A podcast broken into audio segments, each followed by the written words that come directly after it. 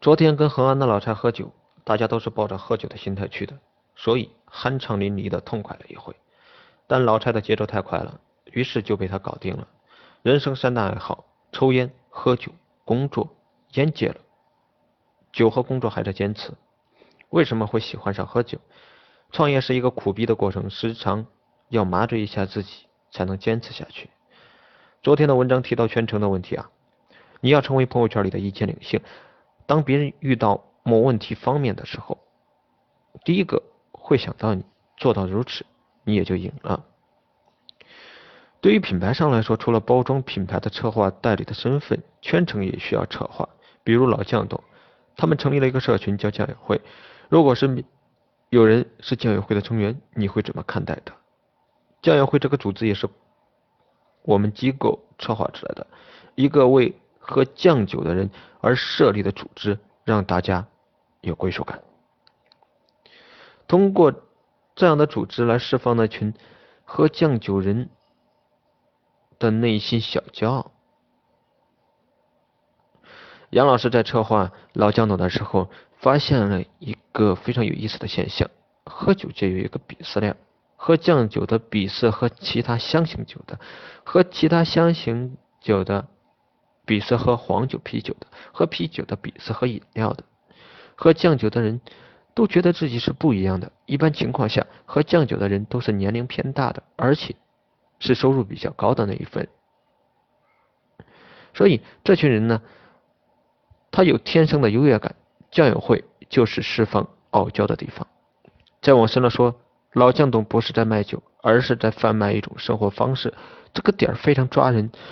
通过老酱油来吸引新酱油，通过圈层来证明自己，通过生活方式来体现优越感，通过酱油会这个社群把那些喜欢喝酱酒的人圈养起来，给大家提供相应的服务，最终老酱都会成为这群人的标配。坚持下去，那会有怎样的情形？你的代理身份有没有经过精心的策划？如果你的代理们他们是朋友圈的育儿专家，或是一个个的。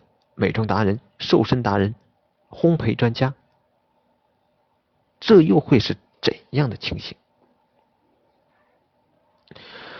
过去大屏幕啊，也就是说，过去是电视、广播、报纸、杂志的时代。做品牌的基本动作是请代言、砸广告来搞定消费者。